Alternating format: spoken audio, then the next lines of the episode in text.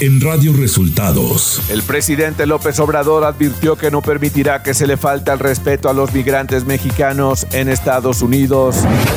La OMS señala que la cifra de fallecidos por COVID-19 es tres veces superior a lo que muestran datos oficiales.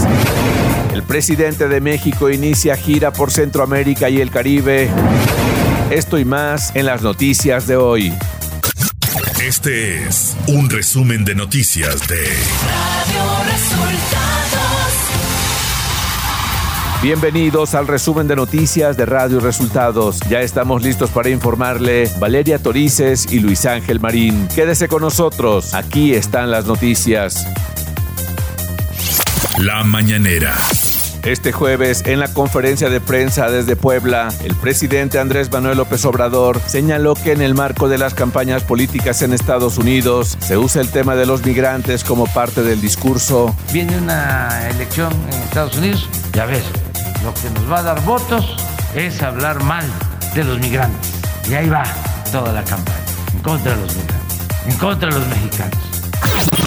El presidente de México criticó al gobernador de Texas, Greg Abbott, quien amagó con declarar una invasión ante el aumento de migrantes. Consideró que se trata de una exageración. Gobernador de Texas diciendo que va a declarar que están siendo invadidos por los migrantes, por los mexicanos. Es una exageración, es muy deshonesto, es una desproporción.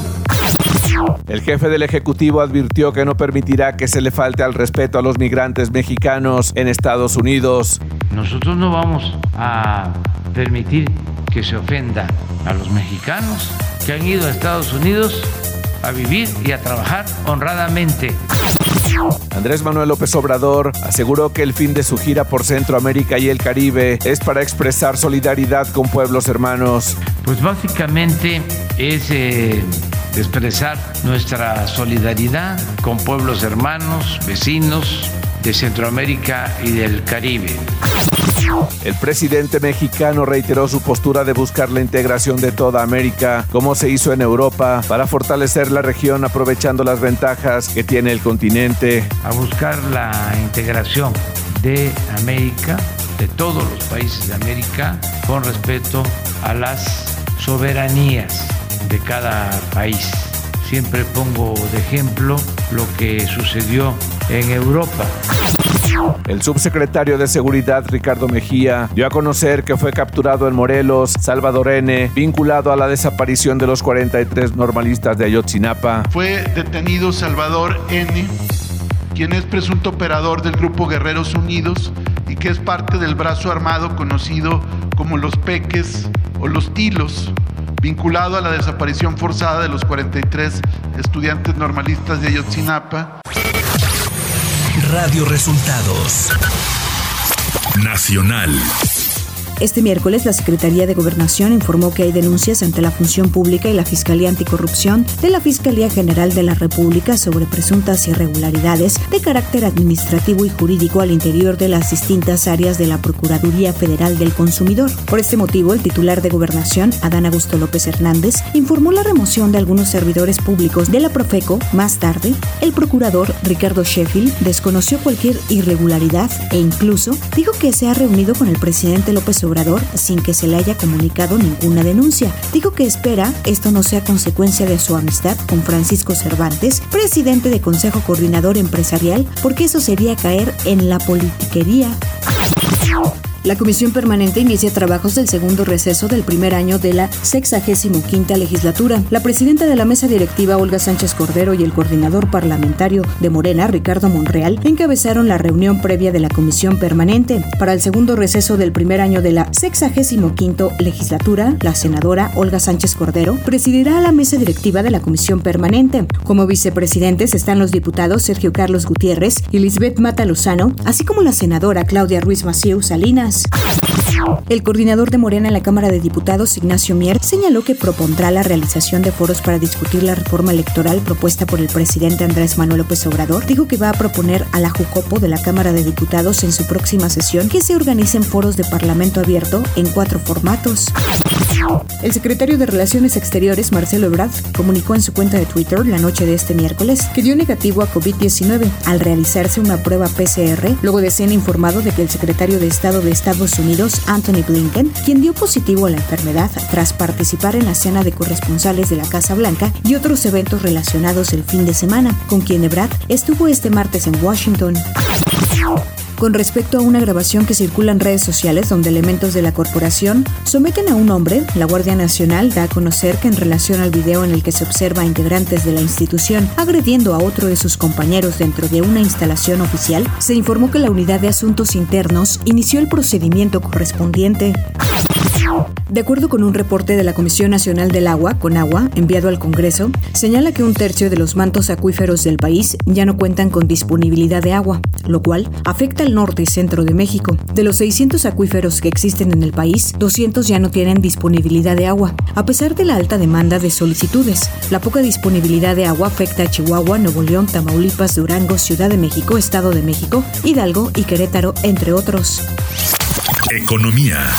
El peso mexicano cerró la jornada de este miércoles con una fuerte ganancia por un debilitamiento del dólar, luego de que la Reserva Federal de Estados Unidos incrementó la tasa de fondos federales en 50 puntos base para dejarla en 0.75 y en 1%. La moneda mexicana se apreció 0.95% al quedar en 20.08 unidades por dólar, informó el Banco de México. Clima.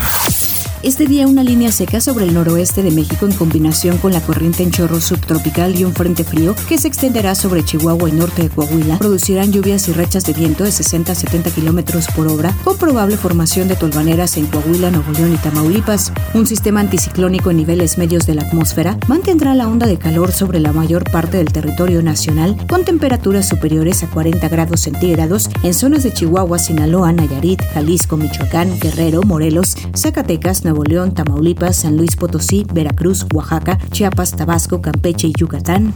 Ciudad de México.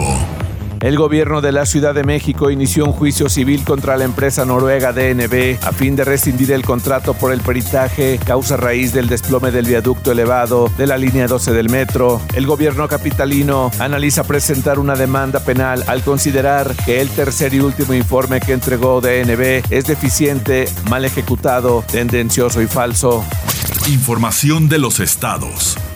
Autoridades estatales y municipales suspendieron actos públicos en Zultepec, Estado de México, luego de que un comando atacó a balazos las instalaciones de la Fiscalía General de Justicia del Estado. La supervisión escolar en el sur mexiquense en varios municipios ordenó cancelar las labores presenciales en planteles de educación básica, así como en la normal de maestros de Tejupilco y en la preparatoria de la Universidad Autónoma del Estado de México en Almoloya. Una intensa movilización se registra en el municipio de Monterrey, Nuevo León, derivado de que este jueves se informó del hallazgo de una identificación de la joven Devani Susana Escobar. Presuntamente el documento fue encontrado en una jardinera de los condominios Constitución, en donde la Fiscalía General de Justicia de Nuevo León ya había ejecutado un cateo el pasado 19 de abril. La Guardia Nacional emitió un comunicado en el que señala que la investigación para determinar las responsabilidades penales y administrativas en el caso del homicidio de Ángel Yael, estudiante de la Universidad de Guanajuato, a manos de un elemento de la Guardia Nacional, no ha concluido y no habrá impunidad, ofreció la Corporación Federal. En un comunicado conjunto con la Secretaría de Seguridad y Protección Ciudadana, se indicó que desde el día de los hechos, el personal, armas y vehículos involucrados en la muerte de Ángel Yael están a disposición de la autoridad investigadora. La frontera norte de Tamaulipas enfrenta a un arribo masivo de migrantes, la mayoría procedentes de Haití, quienes pretenden cruzar a Estados Unidos en busca de asilo a partir del próximo 23 de mayo, cuando se prevé que deje de aplicarse el título 42, el cual debido a la pandemia de COVID-19 permitía a las autoridades migratorias estadounidenses expulsar de manera inmediata a los extranjeros que detenían en las fronteras. Las autoridades de México tienen estimado que en la reciente semana han llegado a Nuevo Laredo unos 3.500 migrantes y se espera en las próximas semanas a unas 4.000 personas más de diferentes nacionalidades. Fuerzas federales detuvieron en Ascensión, Chihuahua, a Ricardo Alonso N., alias Coma Bobilarios, quien de acuerdo a investigaciones es uno de los implicados en el atentado contra integrantes de la familia Levarón en Bavispe, Sonora. Con este ya suman 30 los detenidos por su posible participación en el ataque en el que murieron nueve mujeres y niños en noviembre de 2019.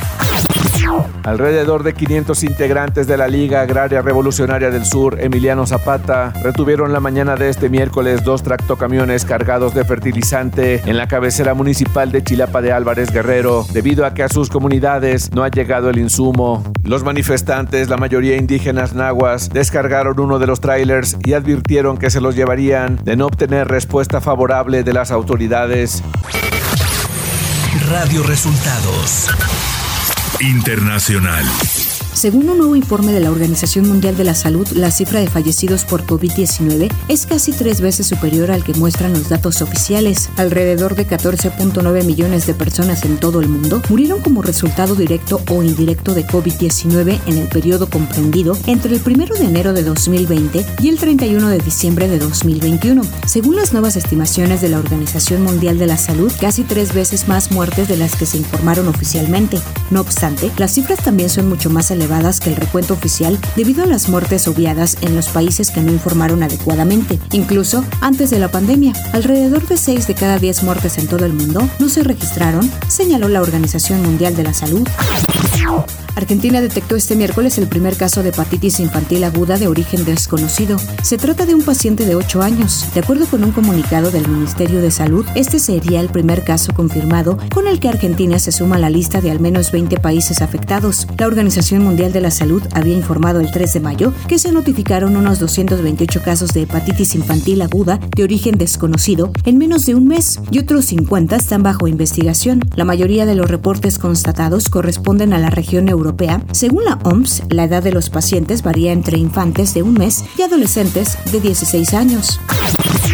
China está aplicando confinamientos totales o parciales o medidas para restringir la movilidad en 40 ciudades. Además, urbes importantes ordenaron pruebas masivas a su población. Varios distritos de Pekín urgieron a sus residentes a trabajar desde casa este jueves para evitar una mayor propagación del COVID en la capital china. El gigante asiático se ha visto sacudido en las últimas semanas por un fuerte brote de COVID-19 que tuvo su epicentro en Shanghái, donde se reportaron más de 4.600 nuevos contagios este jueves a pesar del confinamiento aplicado en la capital china.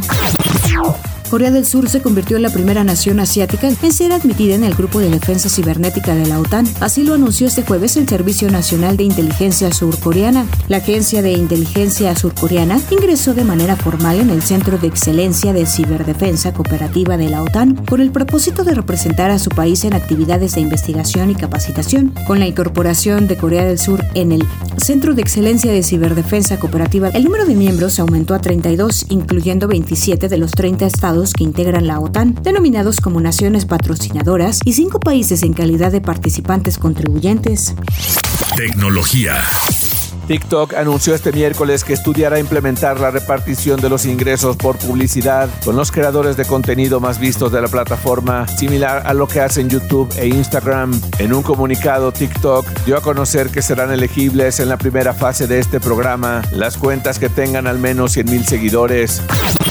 Google dio a conocer que YouTube Go, la versión de la plataforma de contenido en streaming destinada para su uso en conexiones inestables, dejará de estar disponible el próximo mes de agosto. Google lanzó este servicio en 2016 para utilizarse en zonas de conectividad baja, así como en dispositivos que no pudieran alcanzar la resolución ofrecida por YouTube. Y debido a que ha mejorado el rendimiento para dispositivos básicos, la compañía ha optado por dejar de ofrecer el servicio YouTube Go.